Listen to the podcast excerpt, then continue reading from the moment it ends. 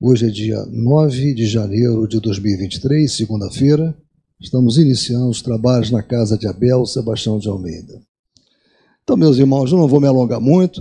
O nosso irmão Alcir, ele vai fazer o estudo da noite de hoje, mas antes eu peço à nossa irmã Gesilda que faça a leitura da página inicial, por favor.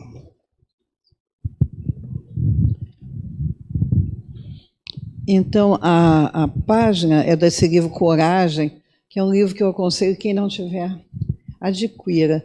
Em, em toda assistência fraterna que eu, porventura, fui chamada a fazer, eu sempre entrego um livro que eu acho que é um livro de mensagens maravilhoso para você ler a qualquer momento.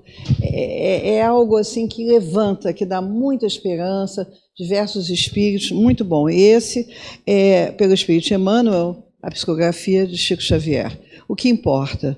Não importa que a ventania da incompreensão nos urza o caminho, que a ignorância nos apedreje, que a injúria nos aponte ao descrédito, que a maledicência nos receba a jorros de lama, que a intriga nos envolva em sombra, que a perseguição nos golpeie, que a crítica arme inquisições para condenar-nos, que os obstáculos se multipliquem complicando-nos a jornada, que a mudança de outrem nos relegue ao abandono ou que as trevas conspirem incessantemente no objetivo de perdermos. Importa, nos agasalhemos na paciência, que nos apliquemos a desculpa incondicional, que nos resguardemos na humildade, observando que só temos e conseguimos aquilo que a divina providência nos empreste ou nos permita realizar que nos cabe responder ao mal com bem, sejam como sejam as circunstâncias, e que devemos aceitar a verdade de que cada coração permanece no lugar em que se coloca e que por isso mesmo devemos, acima de tudo, conservar a consciência tranquila, trabalhar sempre e abençoar a todos, procurando reconhecer que todos somos de Deus e todos estamos em Deus, cujas leis nos julgarão a todos amanhã e sempre, segundo as nossas próprias obras. Então, como eu disse, é desse livro Coragem, do Espírito Emmanuel, Psicografia do Chico Xavier. Obrigado, Cecília. Então, meus irmãos, como consta no nosso boletim, que eu acabei de citar, né? Na programação doutrinária, hoje, dia 9, nós vamos ter a palestra do nosso irmão Alci, que vai falar sobre injúrias e violências. Evangelho segundo o Espiritismo, capítulo 9, itens 1 a 5. Que ele seja muito inspirado. Prestemos toda atenção a ele. Pois o nosso meio amado Mestre nos ampare e sustente na noite de hoje. O, o tema é, injúrias e violências estão dentro do capítulo nove bem-aventurados que são brandos e pacíficos, né? E as bem-aventuranças, né? Mateus, quando nos relata o sermão, Belmonte, a multidão se reúne e ele diz esse discurso das bem-aventuranças, que é a síntese do Evangelho, né? Ali nas bem-aventuranças. Então, nós temos que entender bem o que significou o Sermão da Montanha, o que significou as bem-aventuranças, para nós entendermos o contexto, né? Porque, por exemplo, é, ser brandos e pacíficos no capítulo 9. Você vai ver que as bem-aventuranças remetem a valores que rompem definitivamente com tudo que se praticava na Palestina naquela ocasião e rompe com tudo que se pratica hoje em dia na nossa vida. Né? Então Jesus cria uma renovação, ele, ele é uma ruptura é, muito profunda na cultura da humanidade que nos alcança até a data de hoje, né? dois mil anos, nós lutamos. E eu queria contextualizar vocês, não insisto, insisto sempre, nós entendermos bem as bem-aventuranças, como elas se contextualizam na vida de Jesus e na nossa vida. E depois eu fiz um roteiro baseado em Emmanuel, que ele nos traz o caminho da libertação. Emmanuel, naquela sabedoria infinita, ele capta as verdades de Jesus e nos ensina como fazer. No capítulo de, de 1 a 5, a gente começa com três passagens né, de Mateus. Bem-aventurados que são brandos, porque possuirão a terra. Então vocês veem como Jesus rompe as crenças, né? Os judeus esperavam o Messias libertador que ia pela espada livrá-los do jugo romano. E Jesus diz: Bem-aventurados que são brandos, porque possuirão a terra. Ele não diz que são os valentes, são os fortes, são os corajosos, são os brandos e pacíficos. Bem-aventurados pacíficos, porque serão chamados filhos de Deus. Pacífico é aquela pessoa que jamais vai para o confronto, né? Jamais ele perdoa sempre, ele tolera sempre.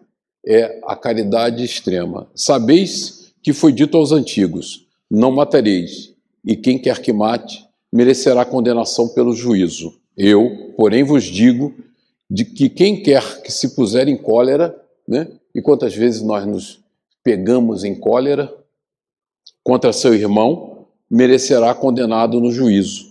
Que aquele que disser a seu irmão raca, que era uma expressão de desprezo no meio judaico, merecerá condenado pelo conselho, e aquele que lhe disser és louco, merecerá condenado ao fogo do inferno. Então, as palavras de Mateus são muito fortes e toda a, a obra de violência e dor nos, nos afasta do reino dos céus e toda obra de caridade, de amor, de benevolência, de tolerância nos aproxima de Deus, né? Então, ser brandos e pacíficos. O Sermão da Montanha é, em particular, um discurso muito importante de Jesus. Pode ser lido em Mateus, né? Mateus é o único evangelista que trata do Sermão da Montanha de forma muito precisa, muito clara, do capítulo 5 ao capítulo 7, e são chamados o Sermão das Bem-aventuranças, porque ali Jesus expressa todo tipo de comportamento que nós esperamos dos verdadeiros cristãos, daqueles que vão ser alçados ao reino dos céus. E quem são essas bem-aventuranças, né? Os pobres de espírito, os humildes, os humildes, porque deles é o reino dos céus. Bem-aventurados que choram, os que sofrem no planeta Terra, que passam por provações, porque eles serão consolados. Bem-aventurados os mansos, porque eles herdarão a terra. Bem-aventurados que têm fome e sede de justiça, porque eles serão fartos. Bem-aventurados os misericordiosos, porque eles alcançarão misericórdia. Bem-aventurados os limpos de coração, porque eles verão a Deus. Bem-aventurados os pacificadores, porque eles são chamados filhos de Deus. Bem-aventurados que sofrem perseguição por causa da justiça, porque deles é o reino dos céus.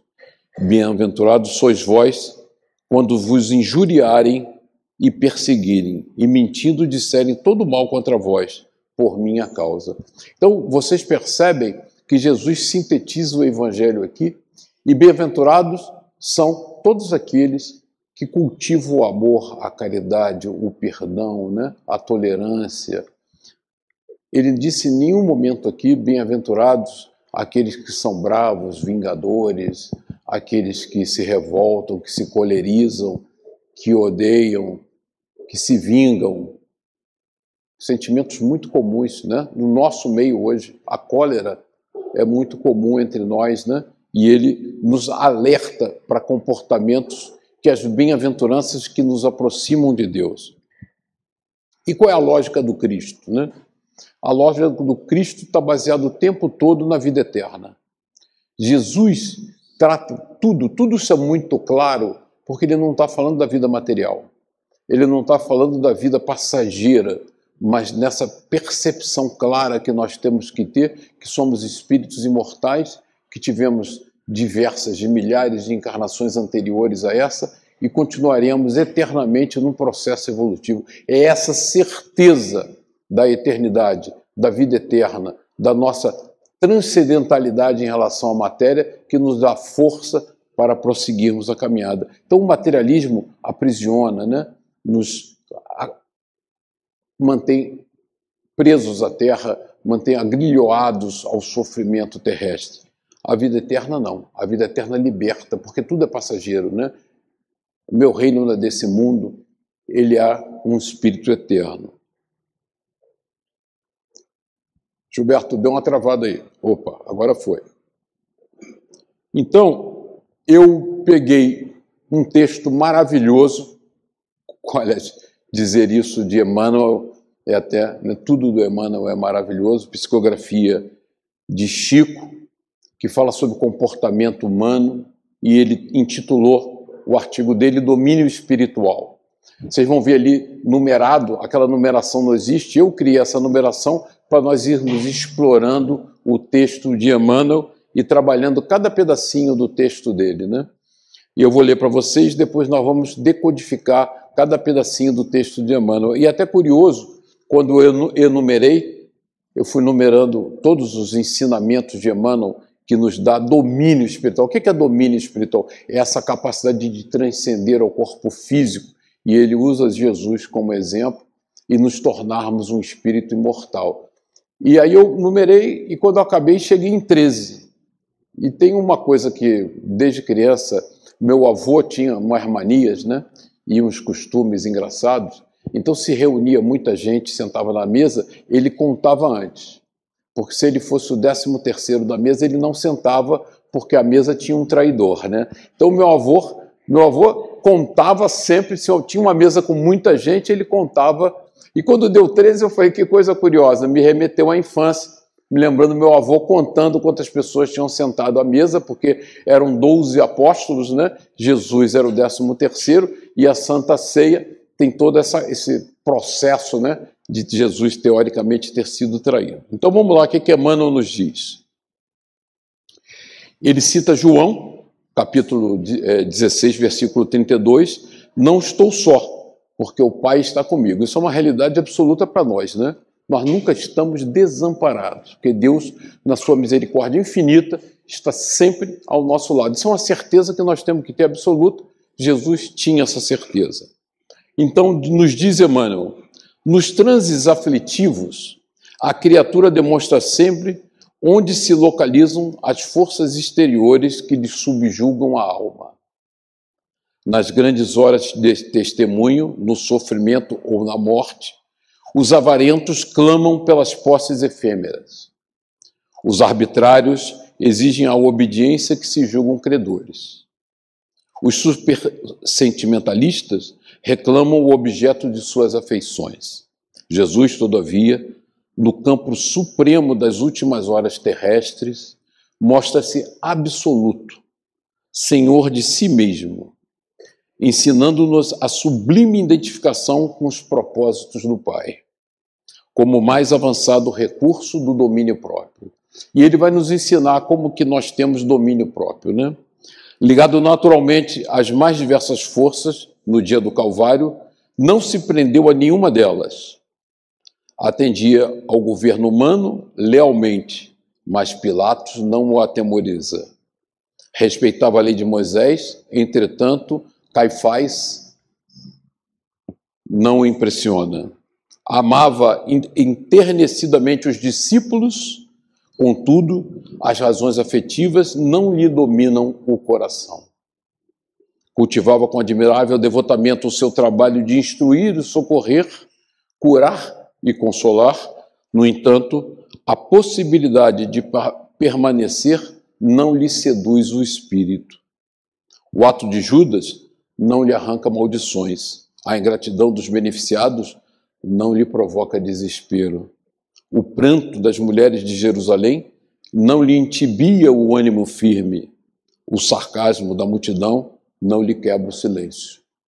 A cruz não lhe altera a serenidade. Suspenso no madeiro, roga desculpas para a ignorância do povo. E aí tem aquela frase maravilhosa de Jesus, né? Pai, perdoa-lhes porque eles não sabem o que fazem. Então ele ali, né, desencarnando num sofrimento extremo, roga por nós. Né? Roga por nós porque nós não sabíamos. Isso é domínio, é domínio de nós mesmos, né? é domínio espiritual, é nós sabermos nos posicionar sem que essas aflições da vida, essas solicitações humanas, nos tirem do caminho reto. Sua lição de domínio espiritual é profunda e impecável, nos diz Emmanuel. Revela a necessidade de sermos nós mesmos, nos transes mais escabrosos da vida. E nós passamos, né, pelas nossas solicitações, pelos nossos aprendizados contínuos, que às vezes nos solicitam uma firmeza, uma firmeza de propósito, um domínio espiritual, de consciência tranquila, elevada, a divina justiça de coração fiel, dirigido pela divina vontade. Porque nós temos essa certeza absoluta da vida eterna, né?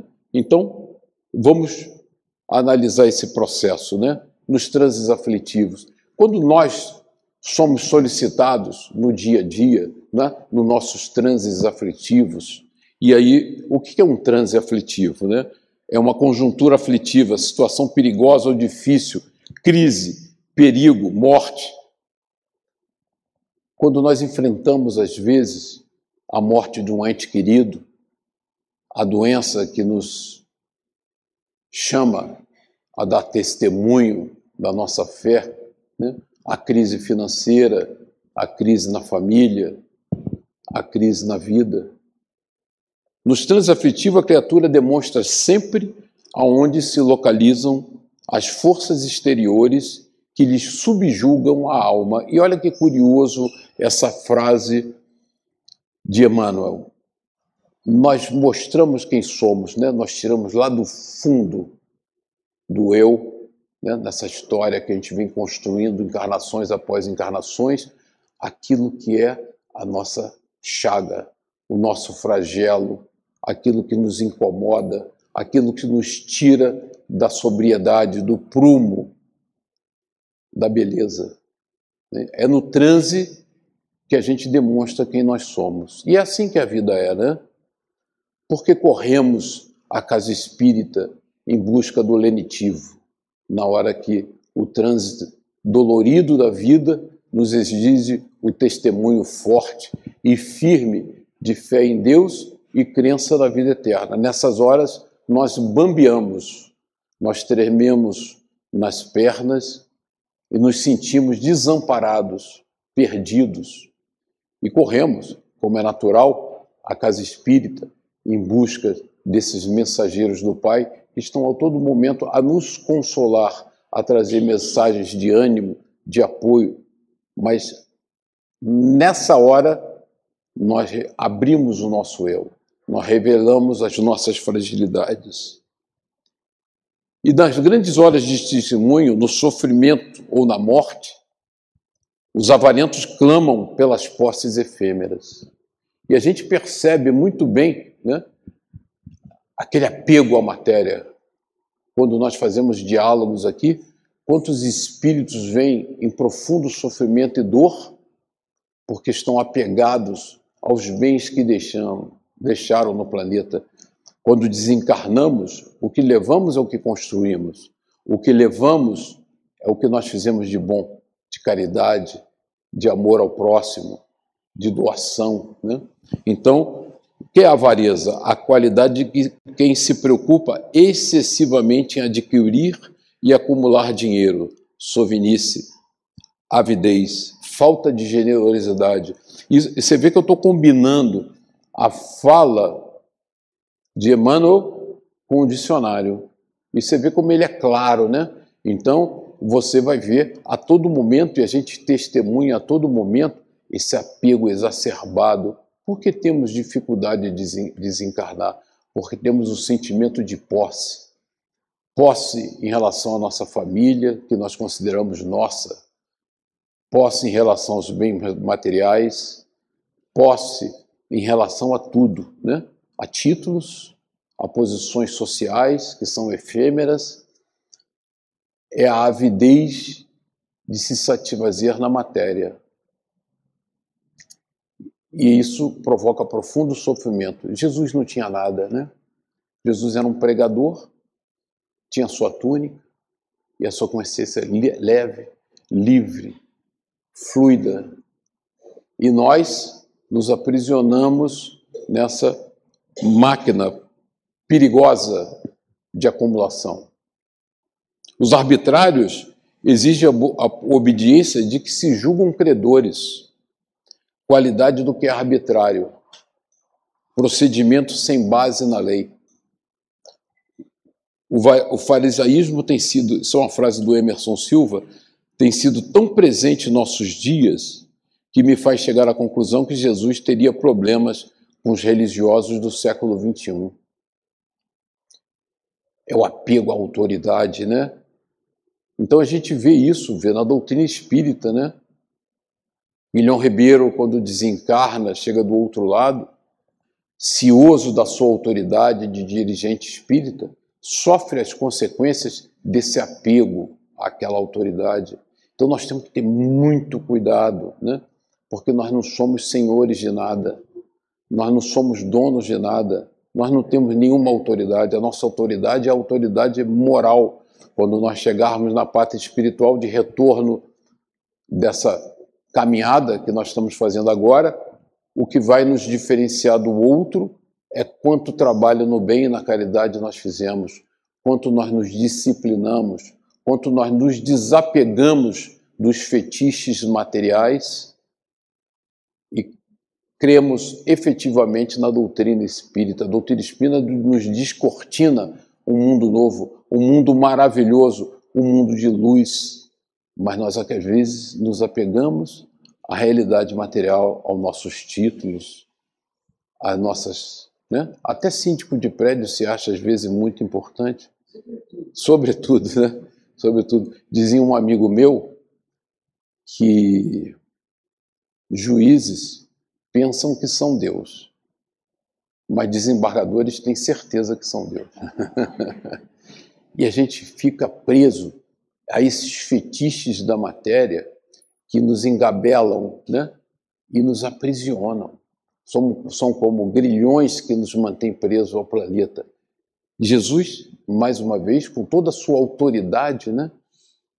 roga por nós no hora do desenlace. Isso é uma, uma, uma lindeza, né? A gente perceber essa grandeza, a gente fica colerizado por um pisão, por acaso, no nosso pé, né? na condução. A gente fica com raiva, resmunga. Né? Se a pessoa então não pedir desculpa, e aquilo pode ser motivo de um grande desequilíbrio. Mas é assim que nós somos, né? O vizinho que incomoda, com um cachorro que late demais, nós perdemos o equilíbrio, ficamos encolerizados. Né? Os supersentimentalistas reclamam o objeto de suas afeições. Esse sentimentalismo é o excesso de sensibilidade, emoção exagerada, por algum motivo de admiração ou sem motivo aparente. O sentimentalismo romântico, afetação demonstrada por uma pessoa que parece estar excessivamente sentimental. Você vê que nós fazemos isso. Nós somos sentimentalistas, somos piegas, né? exageramos nesses sentimentos. Nós devemos amar e nos doar sempre sem nos aprisionar a isso, sem exagerar nesses excessos, né? E nós gostamos dos excessos superlativos da relação, exigimos uma reciprocidade exagerada que não, não cabe e não necessitamos. Então, os super sentimentalistas reclamam esse objeto. Jesus, todavia, no campo supremo das últimas horas terrestres, mostra-se absoluto, senhor de si mesmo, ensinando-nos a sublime identificação com os propósitos do Pai. E quais são os propósitos do Pai. Tais são expressos nas bem-aventuranças, né? Ser humilde, pobre de espírito, aqueles que choram em busca da verdade, do consolo, os mansos, os que têm fome e sede de justiça, os misericordiosos, os limpos de coração. Né? Quantas vezes nós temos nosso coração poluído por incríveis. Nós estamos vendo agora aqui, né? Estamos acompanhando as pessoas, irmãos, com coração turvo de raiva, de ódio, de rancor. Os pacificadores, nós não queremos guerra, nós queremos paz. E paz exige humildade, perdão, tolerância, benevolência. Os que sofrem perseguição por causa da justiça, aqueles que são injuriados, principalmente porque seguimos a Cristo, né? E quantas vezes nós não nos pegamos envergonhados da prática rigorosa doutrinária, quando na verdade essa prática rigorosa doutrinária é libertadora, não é envergonhadora. Essa certeza absoluta da vida eterna, ela é libertadora. Ela tudo na nossa vida nós temos que analisar sob a ótica da vida eterna, né? das vidas pretéritas que tivemos, das vidas futuras que teremos. É sob essa capacidade de ver o todo que nós conseguimos fazer uma análise clara da nossa vida. Diz, atendia, Emmanuel, né? Atendia ao governo humano lealmente. Quer dizer, era um cumpridor das leis. Ele cumpria todas as leis, mas Pilatos não o atemoriza. Por que não o atemoriza? Assim como os cristãos foram para as arenas e calmamente eram devorados pelos leões, sem um ai, sem um grito, sem um desespero, por que faziam isso? Imagina vocês na arena com os leões, sabendo que você vai ser devorado. Mas se eu tenho certeza absoluta de que a vida é eterna, eu não me apavoro. Está encerrando ali um ciclo daquela encarnação, mas inicia-se uma vida nova para mim. E vocês têm que lembrar que esses primeiros cristãos que foram mártires do testemunho, quando Jesus reaparece, materializado após o desencarne para eles, e, e dialoga com eles, não havia nenhuma dúvida mais sobre a, a vida eterna. Eles tinham uma certeza, porque eles conviveram com o Mestre na sua benevolência infinita, e após no martírio na cruz, eles foram capazes de dialogar ele sem mais o corpo físico e espiritual. Então eles tinham certeza, não como nós, que somos dúbios na nossa caminhada, mas eles tinham certeza absoluta. Então eles iam para, para as arenas sofrer os suplícios, porque não havia dúvida que, terminado aquele, aquela experiência difícil, eles se encontrariam de novo, libertos da matéria, no mundo espiritual, na verdadeira vida. Né? E no mundo físico, no mundo material, na Bíblia tem um ditado importante, Coríntios, Paulo, tudo me é permitido, mas nem tudo me convém. Né? A lei nos permite uma porção de coisas, mas nós somos espíritas. E muitas das coisas que são permitidas não nos convêm. Jesus fez isso. Né? Ele obedecia a lei, mas Pilatos não o atemoriza. Porque Pilatos pode fazer nada contra ele. Pilatos pode, e fez, foi tirar a vida do seu corpo físico. Isso é nada. Né? Jesus continuou na sua caminhada luminescente, iluminando o planeta. E diz Chico para nós: Eu sei, Senhor, que as dificuldades são inevitáveis. Nós faceamos dificuldades o tempo todo na nossa vida, de todas as naturezas. Quero ter forças para não fugir delas e coragem para enfrentá-las. O que se espera de nós é isso diante dos desafios da nossa vida, os desafios reencarnatórios, nos nossos processos de aprendizagem, nós não podemos fugir das nossas provas particulares, mas temos que enfrentá-las com serenidade, serenidade, resignação e ter coragem para isso, né? para enfrentarmos as nossas doenças, as nossas mazelas e caminhar. Respeitava a lei de Moisés, Entretanto, Caifás, um fariseu, não impressiona. Né? Os, os fariseus eram muito apegados aos costumes materiais e pouco apegados, pouco apegados aos valores morais. Farisaísmo era a prática dos fariseus, grupo religioso judaico que se distinguia pela estrita obediência da lei mosaica, tendo sido acusados de formalismo e hipocrisia nos evangelhos, porque eles eram hipócritas, né? Nós estudamos aqui com vocês há pouco tempo o capítulo Mãos Lavadas, né? Que eles questionam Jesus por que seus discípulos não lavavam as mãos e Jesus os questiona por que, que eles não honravam a vida espiritual, pai e mãe. Porque então era tão importante lavar as mãos e não era importante seguir os desígnios de Deus. Então, também na religião, Jesus era firme, ele era claro, né? ele estava focado na caridade, ele estava focado no amor, no amor supremo, extremo. E às vezes a gente nos pega nisso, né? A gente vem à casa espírita e quem constrói a casa espírita somos nós, através do nosso comportamento e do nosso pensamento do nosso respeito ao amor e à caridade. Aí que nós construímos a verdadeira casa espírita. Né?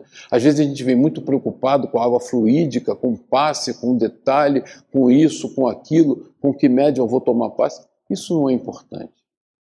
O que é importante quando nós estamos aqui é a nossa capacidade de sintonizar com a espiritualidade superior e vibrar em uníssono com eles num trabalho de harmonia, de amor, de pacificação do nosso coração.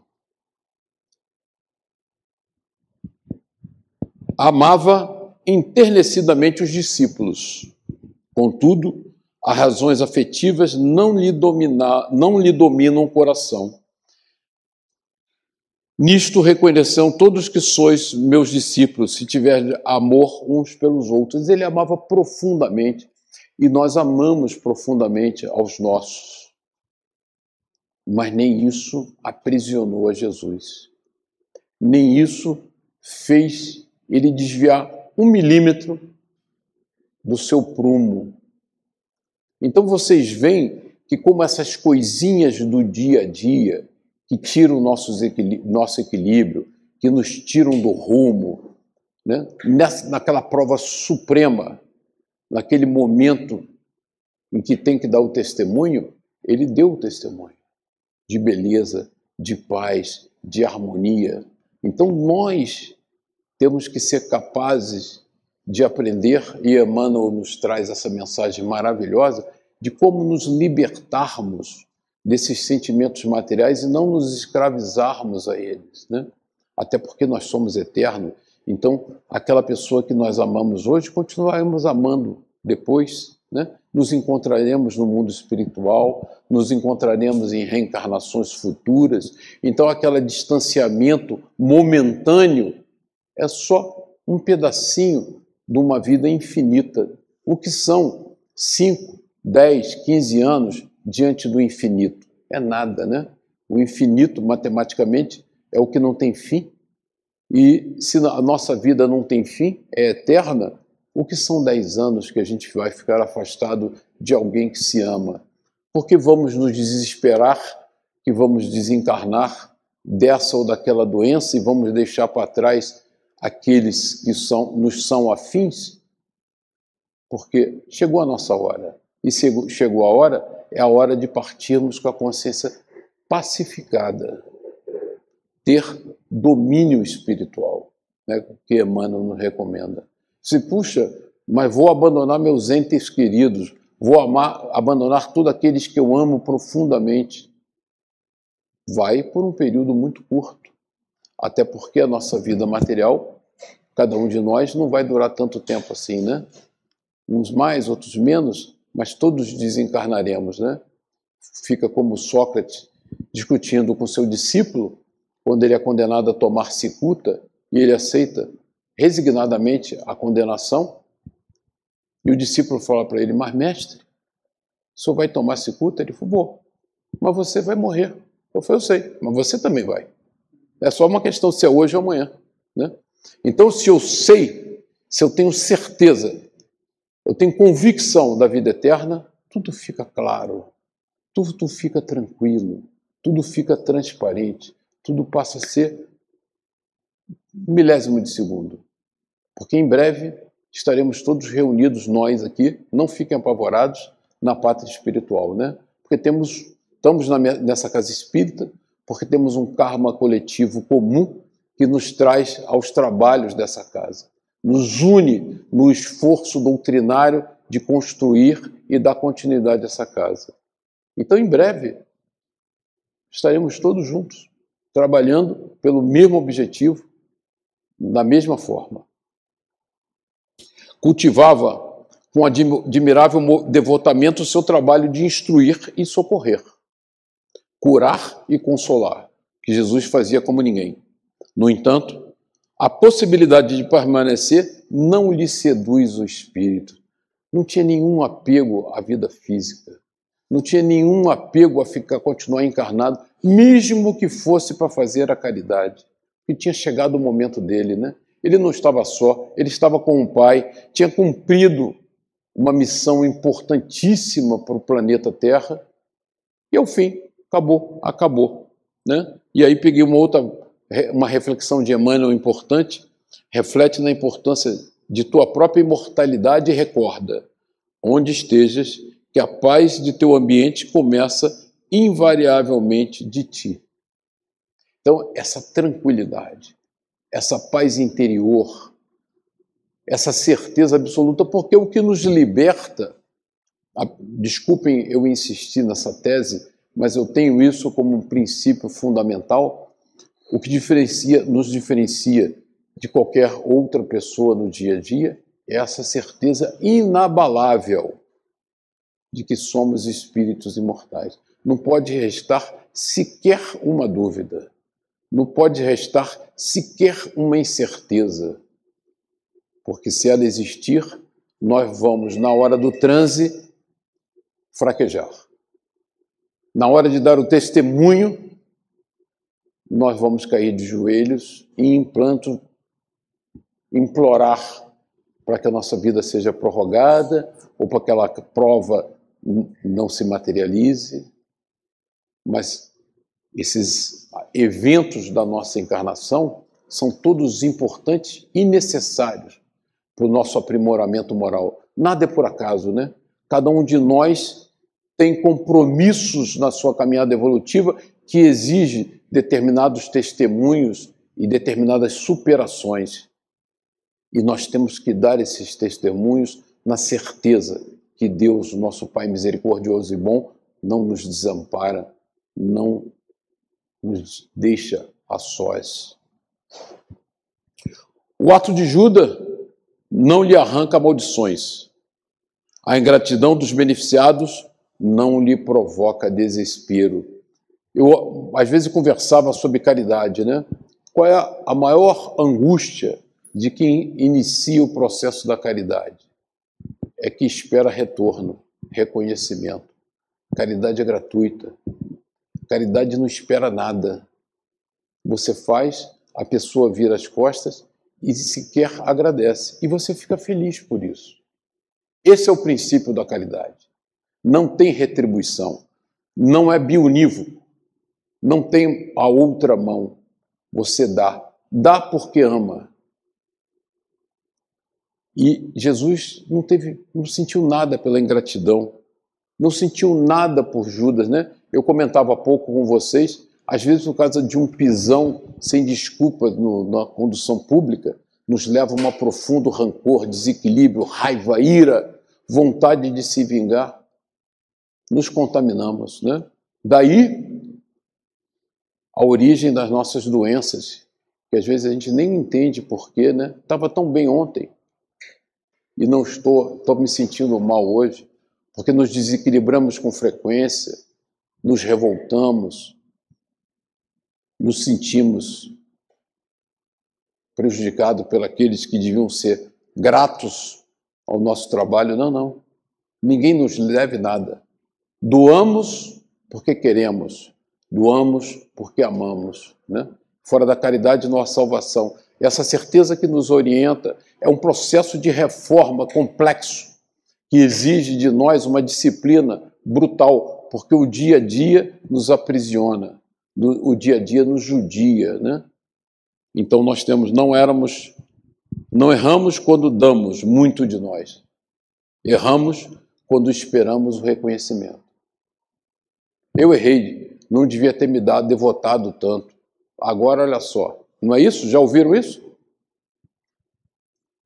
Nós não erramos quando doamos, erramos quando esperamos o reconhecimento de alguém que não sabe valorizar a sinceridade que dá. Não importa. Não importa, né? Os espíritos, através de Kardec, nos ensinaram a caridade pura, a doação gratuita. Com que benefício? Nenhum benefício. Só o nosso próprio equilíbrio, só a nossa reforma moral. O que nós ganhamos no trabalho do dia a dia da casa espírita é a capacidade de nos transformarmos, o que já é muito. Se nós conseguirmos isso, devemos ser infinitamente gratos a Deus pelas oportunidades que nos dá. A ingratidão alheia é necessária para que possamos exercitar a indulgência. Né? Lembra do BIP? Benevolência, indulgência e perdão é o princípio da caridade. Está lá em Kardec, Livro dos Espíritos. O pranto das mulheres de Jerusalém não lhe intibia o ânimo firme, né? As mulheres chorando em planto pela perda de Jesus e ele firme na cruz, sem perder nenhum momento o ânimo e a firmeza. Temos uma passagem de Lucas que fala sobre isso. Lucas diz: Jesus, porém, voltando-se para elas, disse-lhe: Filhas de Jerusalém, não choreis por mim, Chorai antes por vós mesmas e por vossos filhos, porque eles vão ficar encarnados. Né? Deixe os mortos enterrarem os seus mortos, porque quando nós desencarnamos e vamos embora do planeta Terra, nós nos libertamos daquele ciclo de vida material e aqueles que ficam continuam imersos né, no processo de aprimoramento. Porque isso está ricamente documentado na literatura espírita, nós trememos e receamos ao reencarnar. Reencarnar é um tormento, é um martírio, porque reencarnar significa, às vezes, não ser fiel ao que prometemos, significa assumir dívidas novas que nós não tínhamos antes. É uma loteria. Reencarnar é uma loteria perigosa e que nós trememos, né? Nosso lar tem exemplo, a irmã vai reencarnar e está apavorada. Apavorada por quê? Porque depois que chega no planeta Terra, nesse ou qualquer outro planeta, você nunca sabe, a partir do seu livre-arbítrio, o que, que você vai fazer e que dívidas novas você vai contrair. Quando nós cumprimos e desencarnamos, nós nos libertamos desse ciclo e partimos para a vida espiritual certos de que fizemos a coisa que devíamos, certos que nos libertamos. Né? Então, se você pegar a literatura, você vai ver é, Ellen Van Bach fez uma entrevista com mais de 1.350 espíritos por regressão de memória e eles disseram: desencarnar é um alívio, é uma satisfação. Você é curioso, porque nós continuamos planteando o sofrimento, a dor, aquela, aquele dramalhão danado no desencarne e comemoramos o reencarne, quando aquele espírito que está reencarnando está apavorado se ele vai ser capaz realmente de cumprir. O sarcasmo da multidão não lhe quebra o silêncio.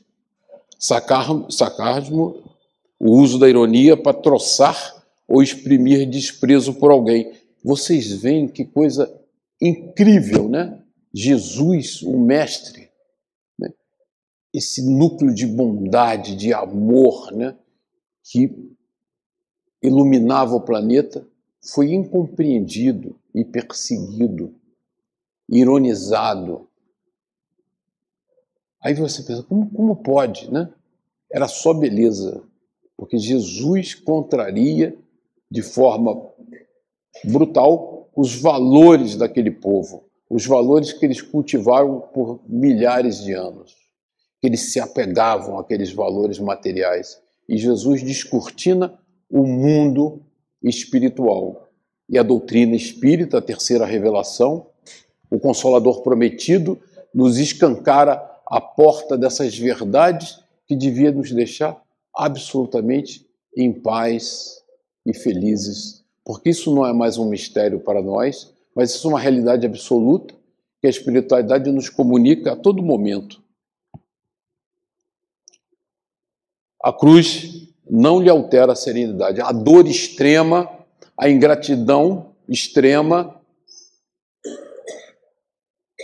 não lhe abala em nenhum momento. Porque os mártires na arena também não se abalavam, né? Então ali os mártires na arena não são Jesus, porque Jesus é Jesus, né? É um irmão com um desenvolvimento espiritual altíssimo, né? Um espírito puro e que tem a capacidade de dar esses testemunhos. Mas por que aqueles mártires cristãos conseguiam também dar esse testemunho? Porque eles eram movidos pela certeza da vida eterna. Eles eram movidos pela paz que alcança aqueles que não temem mais a perda do corpo físico. Aqueles que estão muito mais preocupados com a sua paz espiritual, com a sua consciência, com a sua moral, do que com os valores, com os bens, com os títulos, com as autoridades que nós não temos, né? O que nós levamos quando desencarnamos é o que nós temos e não o que nós detemos. Tudo que a gente detém no mundo físico é por empréstimo a Deus para nós caminharmos na nossa encarnação. O que nós temos, que é nosso, é nossa resignação, nossa tolerância, nosso amor, nossa caridade, nossa benevolência, nossa paciência, isso nós temos e levamos, né? E aí diferenciam os espíritos do outro lado. E aí, para finalizarmos, suspenso no madeiro, roga desculpas para a ignorância do povo. Pai, perdoa-lhes, porque não sabe o que fazem. O perdão extremo, né? Essa é a prova suprema de amor sublime, que é saber perdoar. Perdoar é muito difícil. Perdoar é muito complexo. Amar é difícil, perdoar então, nós temos uma dificuldade imensa de perdoar. Perdoar aqueles que nos ofendem, aqueles que nos agrilhoam, aqueles que nos incomodam de alguma forma ou de outra. O perdão é um sentimento que nos liberta. Uma vez que você perdoe, você está leve. Cabe a Deus, na sua sabedoria infinita, julgar a nós não cabe julgar ninguém. A nós não cabe avaliar nada de ninguém. E você vê o seguinte: que Jesus, na sua caminhada, você nunca viu Jesus fazendo concessões. Ele não fazia concessões a ninguém. Porque ele tinha um caminho reto, que era um caminho moral. Tudo me é permitido, mas nem tudo me convém. Ele pegava-se aos seus valores morais e seguia firme, mesmo tendo que ir para o Calvário, mesmo, sendo estigmatizado, né? Mesmo sendo odiado por muitos, perseguido, mas ele deixou esse legado de amor. Então nós temos que ter certeza desses valores que a doutrina espírita nos faculta, e não importa que nós sejamos estigmatizados, que nós sejamos ironizados, que nós sejamos taxados de tolos, de inocentes. O importante é nós preservarmos a pureza do nosso coração e a certeza desse trabalho de reforma moral que nos cabe fazer nessa encarnação. Nós não podemos desperdiçar essa encarnação, porque essa é uma dádiva de Deus, uma dádiva imensa uma obra de caridade que nos dá a oportunidade de refazermos e repensarmos a nossa caminhada evolutiva e compensarmos alguns desleixos do passado que deixamos para trás e nos cabe recuperar e ressarcir. Muito obrigado, meus irmãos. Boa noite.